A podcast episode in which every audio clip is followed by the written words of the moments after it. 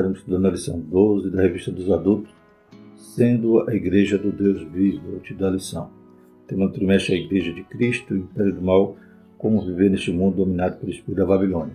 Revista comentada pelo pastor Douglas Batista. Né? Já estamos no finalzinho, na penúltima lição, e hoje vamos falar a respeito da igreja, né? Glórias a Deus. Então temos estudado uma série agora dessas lições passadas que fala né, a respeito né, da nossa postura, da nossa posição para combater né, o espírito da Babilônia, né, para resistir a todos esses ensinos progressistas. Então, uma postura individual. Né?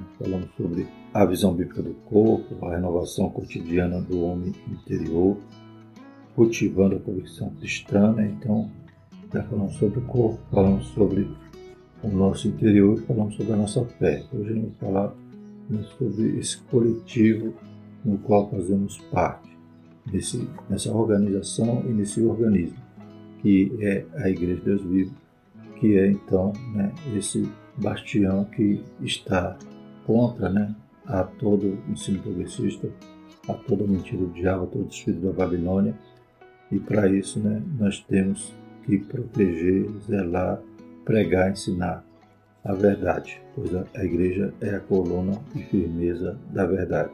O textual diz: Grande é este mistério, digo, porém, a respeito de Cristo e da igreja. Verdade prática: a noiva de Cristo não pode ser mudana, pois ela é a guardiã da verdade revelada e suas vestes devem ser manter imaculadas para as bodas do Cordeiro. Glórias a Deus, então a igreja tem que estar pura. Veremos que há vários exemplos que Jesus usa para se referir à igreja, né? E, todos esses símbolos, né, nos transmitem o ensinamento. E como noiva, tem que estar com as vestes né, alvas, as vestes sem nenhuma mácula. E para isso, né, ela tem que permanecer pura, fiel, né, conforme a palavra nos orienta. Glória a Deus, tem que se amoldar a, ao progresso, né, ao progressismo. Que Deus nos ajude. Os objetivos da nossa lição são explicar a natureza da igreja do Deus vivo, enfatizar o relacionamento de Cristo com a igreja por meio da santificação e elencar as armas da igreja do Deus vivo.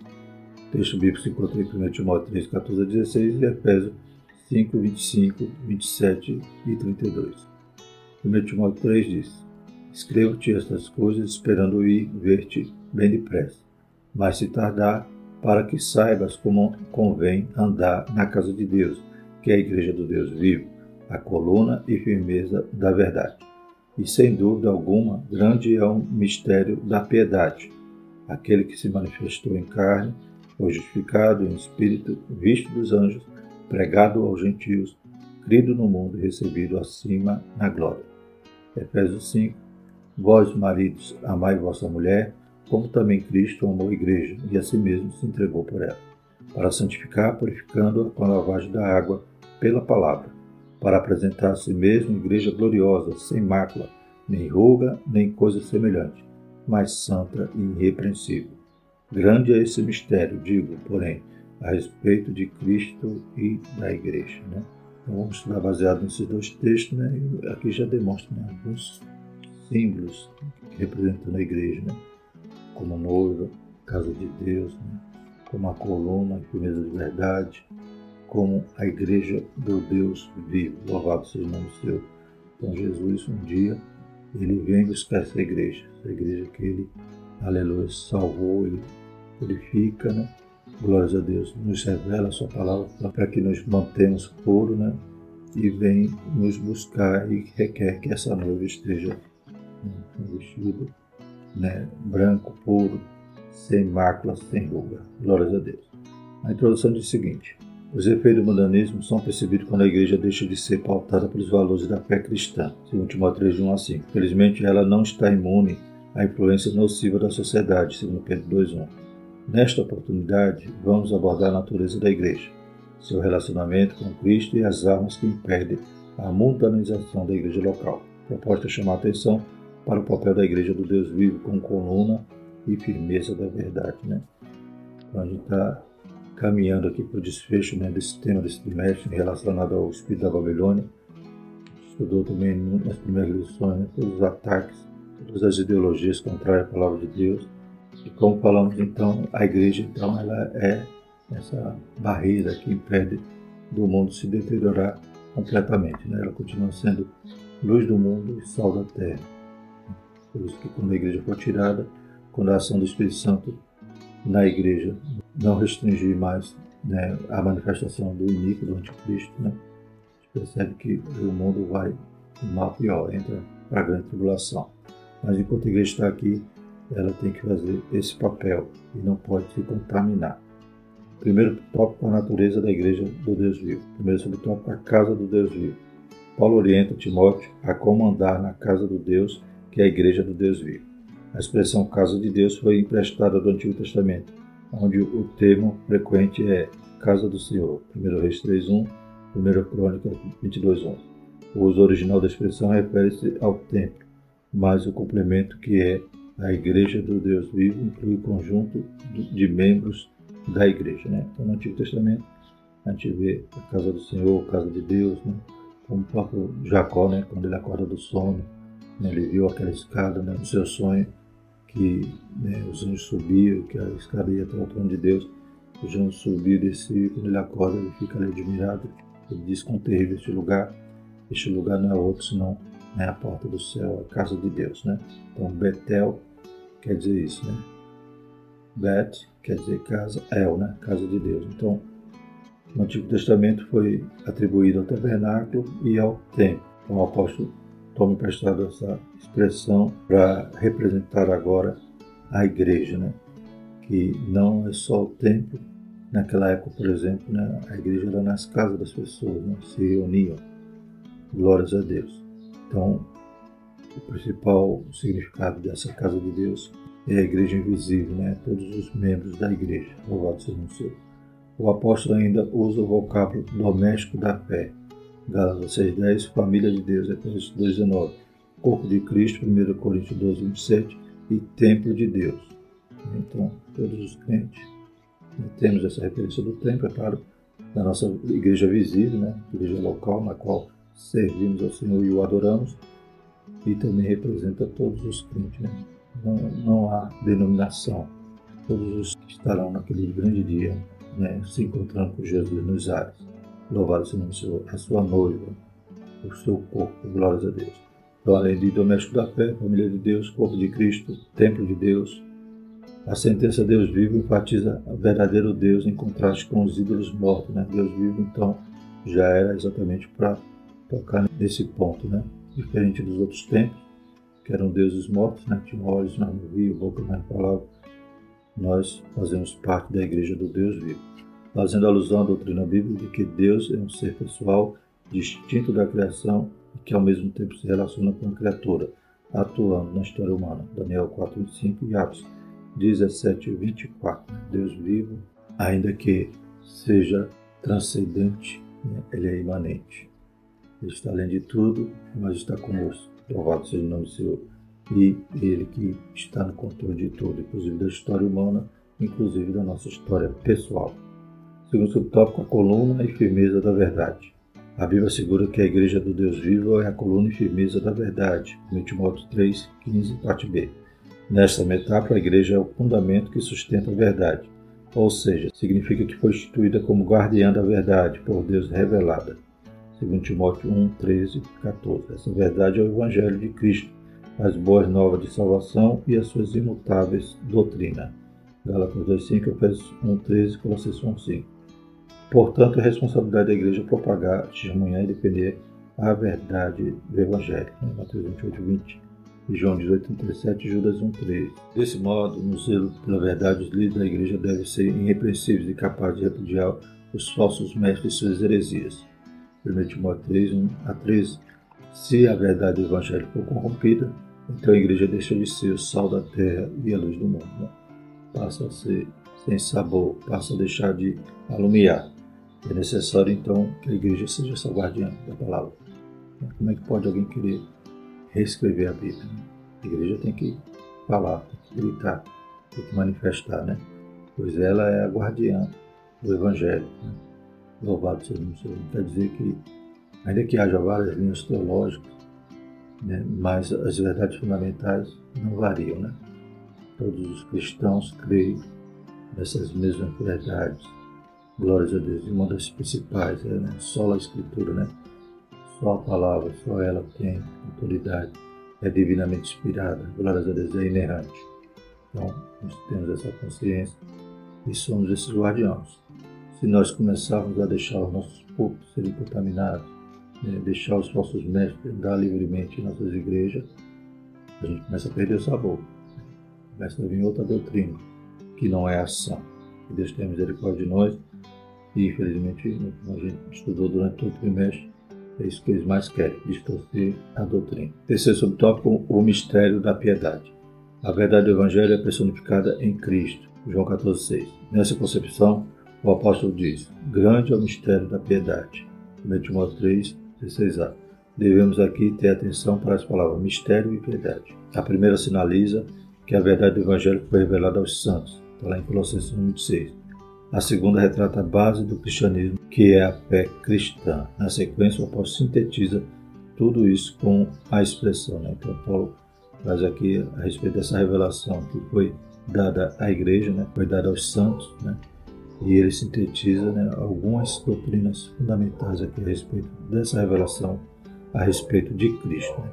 Então, qual é a síntese que ele faz? Ele usa esse verso aqui para nos trazer isso. Que se manifestou em carne, né? ou seja, né, ele encarnou, ele tomou a nossa forma, como diz lá em Filipenses, né? ele se esvaziou né?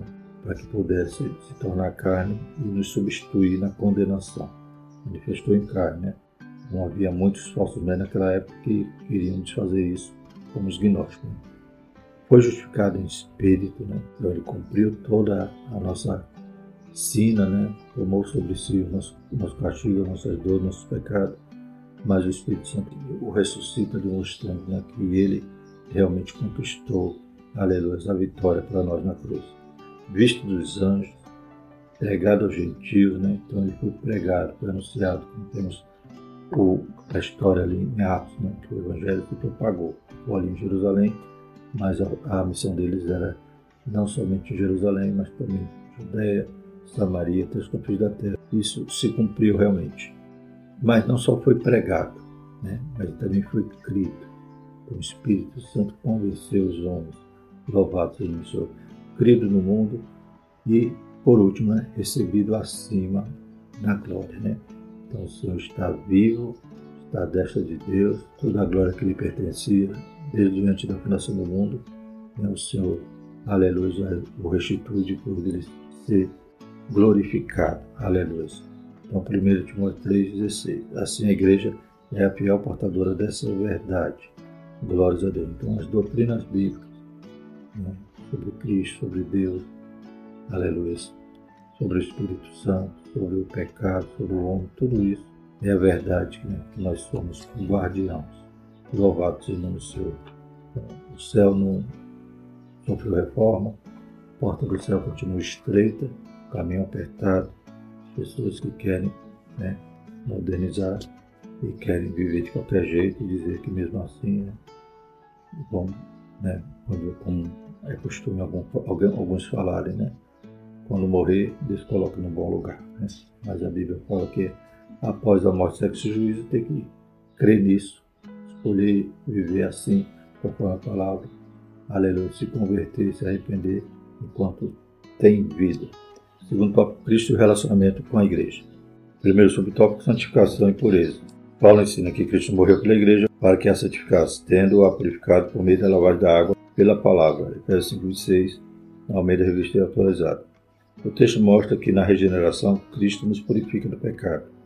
1 Coríntios 6, 11. E que no propósito do Calvário estava inclusa a nossa santificação.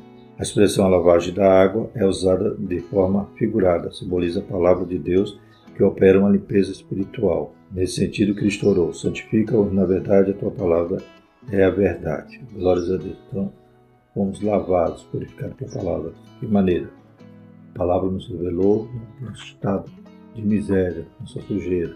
Glórias a Deus. Mas nos mostrou também que o sangue de Jesus nos purifica de todo pecado. Nos arrependendo, aleluia, confessando, deixando, nos entregando a Cristo, aceitando Ele né, como noivo, né? Isso, quando fazemos o apelo, a gente pergunta se alguém quer aceitar Cristo, né? exatamente como o casamento, né? Se ele é o noivo, se a igreja é noiva, você tem que aceitar, tem que dizer que quer fazer parte dessa noiva de Cristo, né, que foi comprada e lavada e purificada pela palavra. Ora, sabemos que a santificação é o ato de separar-se do pecado e preparar-se para a volta do Senhor. 1 Pedro 5, Hebreus 12, 14. Esse processo é contínuo até a glorificação final do dia de Cristo. Né? Então, te aceita, tem a santificação posicional, estávamos num lago de lama, né? estávamos presos no pecado, sujos, mortos, inimigo de Deus. Aí o Senhor tira-nos dessa posição, né? então santificação posicional, nos coloca agora para ser propriedade peculiar de Deus. Somos separados do, do pecado para ser de Deus. Louvado seja o Senhor. Essa lavagem continua, né? ou seja, essa santificação é progressiva. Cada dia o Espírito Santo vai nos ajudando a, aleluia, nos aperfeiçoar, a nos santificar. Às vezes a gente cai, se suja, mas corremos aos pés do Senhor, lavamos nossas vestes no sangue do Cordeiro, pedimos uma misericórdia. E o Senhor continua esse processo de santificação na nossa vida. Até o final, que seremos glorificados. O que quer dizer isso? Quando ressuscitaremos ou seremos transformados e arrebatados em corpos gloriosos. A partir dali, já não pecamos mais. Aleluia, nossa santificação já é completa. Segundo subtópico, gloriosa e irrepreensível. A santificação tem como alvo preparar uma igreja gloriosa, sem mácula, nem ruga, nem coisa semelhante, mas santa e irrepreensível. Verso 27. A Escritura compara a relação de Cristo com a igreja com a do marido com a esposa, segundo Coríntios 11, 11 2. Assim, a igreja é a noiva de Cristo, que se prepara para a festa nupcial, que é a boda do Cordeiro.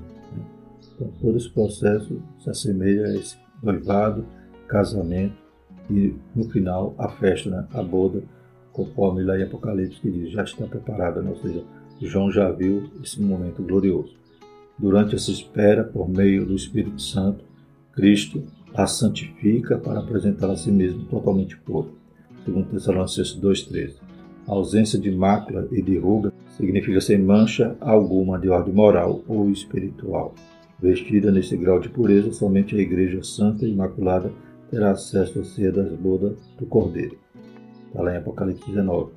Acerca disso, Cristo advertiu não ser possível entrar nas bodas sem a devida veste nupcial, na parábola que se encontra lá em Mateus 22, 11 a 13. Né? Então, mesmo aqueles que foram convidados, que eram cegos, mancos, aqueles que estavam né, no caminho, pois os primeiros convidados não foram dignos, recusaram o convite para participar daquela boda, né? Foi uma parábola. Aleluia. Mesmo os convidados, né? tudo indica que estavam ali vestidos com uma veste nupcial, ou seja, o dono da festa, ele provavelmente ele dava essas vestimentas aos seus convidados. Porém, tinha um intruso, queria estar ali, né? talvez ouviu o convite, mas queria estar de qualquer jeito. E por não estar vestido conforme né? na parábola mostra que o Senhor lançou ele fora nas trevas exteriores. Né? Então, fomos comprados, né? fomos salvos pelo Senhor Jesus, o Senhor nos purifica diariamente e nessa simbologia da noiva ele está nos santificando a cada dia para um dia nos encontrarmos com ele nas nuvens. Louvado seja o Senhor, mas tem que ser com uma veste santa, pura, sem mácula, sem mancha. Então a gente, a igreja ela tem que continuar, aleluia, nessa expectativa da espera do Senhor, mas também na consciência de que só vai se for santo. Louvado seja o Senhor. Não adianta né, querendo mudar a palavra de Deus e permitir pecados, que não vai fazer nada, né? vai estar na terra apenas sendo um religioso, apenas enganando a si mesmo, porque ninguém vai conseguir enganar nem a Deus, nem os homens. Né? Então, você forma uma igreja que permita tudo, começa a fazer parte dela, mas nem é sal, nem é luz e nem é noiva de Cristo. Que Deus tenha misericórdia, né? possamos entrar pela porta.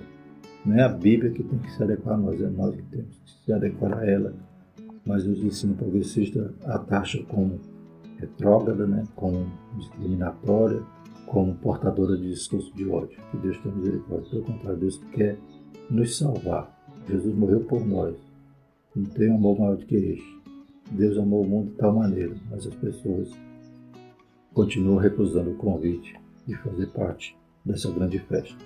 Terceiro tópico, as armas da igreja do Deus vivo. Né? Então, tem visto já que a igreja coluna e firmeza da verdade, né? tem que continuar pregando a palavra, conhecendo e defendendo as doutrinas bíblicas. Louvado seja a sã doutrina, vimos que ela tem que ser santa. Então vamos ver também as armas. Primeiro, zelo pela verdade. Enfatizamos que a verdade bíblica é absoluta e imutável. Lucas 21, 33 e João 17, 17. Ou seja, o Evangelho de Cristo é a única verdade. Nesse caso, a igreja fiel depositária dessa verdade. 1 Timóteo 3,15. E por isso os salvos em Cristo são dispenseiros da mensagem da redenção. 1 Pedro 4,10.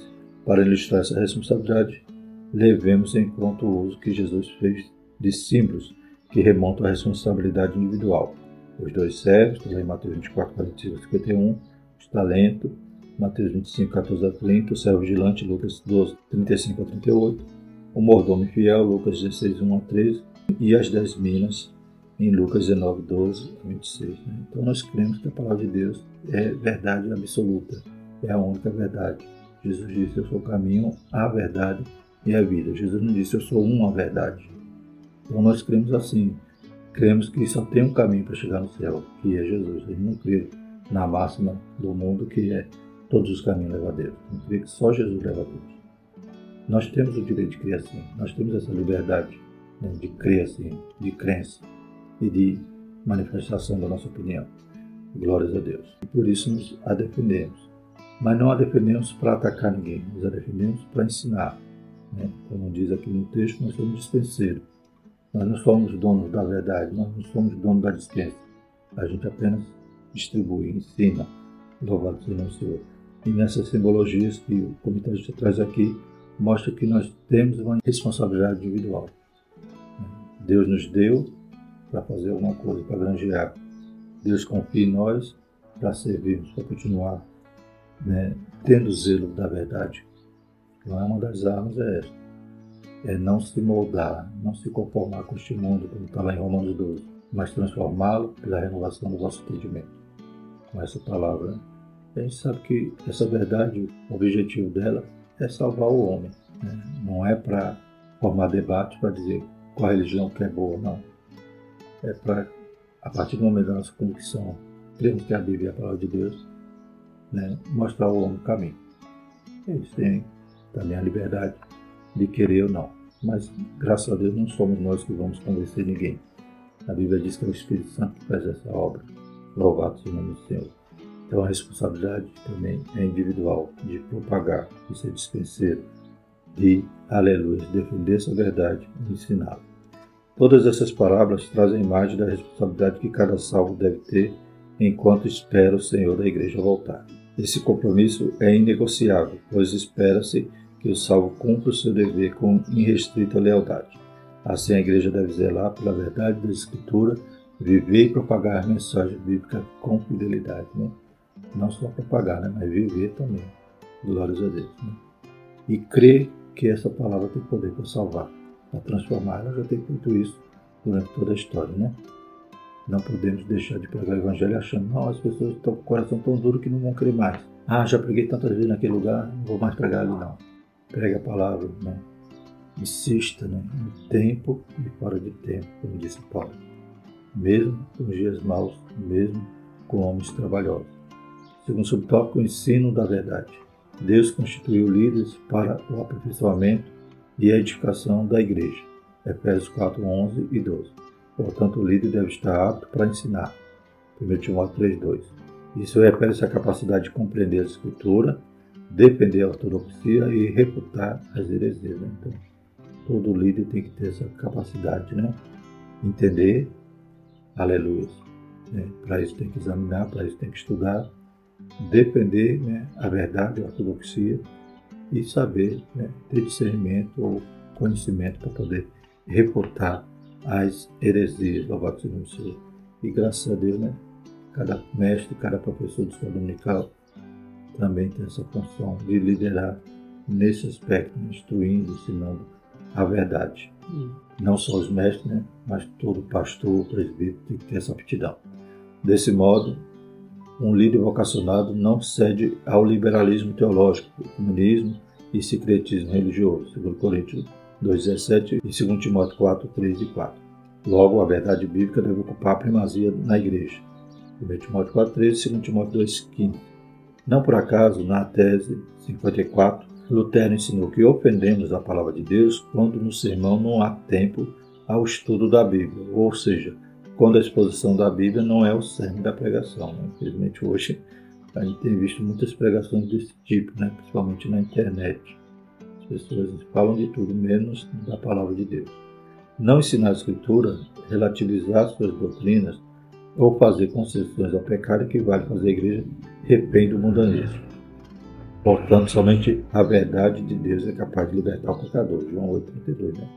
Então, os homens erram por não examinar a Escritura. Então, quanto mais a igreja se omite nisto, mais ela está deixando a igreja né, à mercê dos loucos. Pois só a palavra né, ensinada, pregada, né, de tempo fora de tempo, não pode libertar, como João 8,32, né? Conhecereis a verdade e a verdade vos libertará. Concluindo, diante dos ataques de desconstrução da fé, a Igreja do Deus vivo precisa ser vigilante. 1 Coríntios 16, 13. Ela é guardiã da única verdade que liberta. João 8,36. Ainda que as pessoas não acreditem, a gente crê piamente que a Bíblia é a palavra de Deus. Se é a palavra de Deus, é a verdade. Glórias a Deus. E o único caminho, né? como Jesus disse, o caminho que leva ao céu é o próprio Senhor Jesus. A mensagem da cruz não pode ser ressignificada.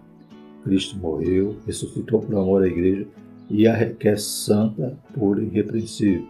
Efésios 27. Portanto, a noiva de Cristo não pode macular suas vestes.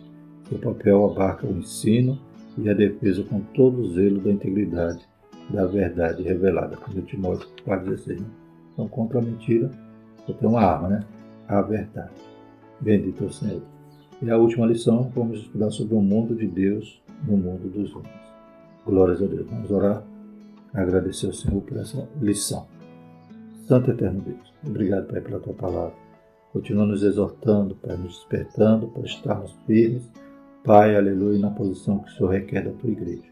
Pai, como luz do mundo, sal da terra. Nós não percamos, Pai, de forma nenhuma a nossa essência. Continuemos, Pai, crendo na tua palavra, defendendo e vivendo ela. Em nome de Jesus, Pai, abençoa a tua igreja. Vai abençoando, Pai, cada professor, Pai, também tem essa incumbência de ensinar, ó Deus, cada líder, Pai, cada aluno. Em nome de Jesus, nós te pedimos e agradecemos. Amém. Por tudo isso dizemos que a graça do nosso Senhor Jesus Cristo, o amor de Deus e a comunhão do Espírito Santo permaneça sobre nós, hoje eternamente. Amém. Thank you.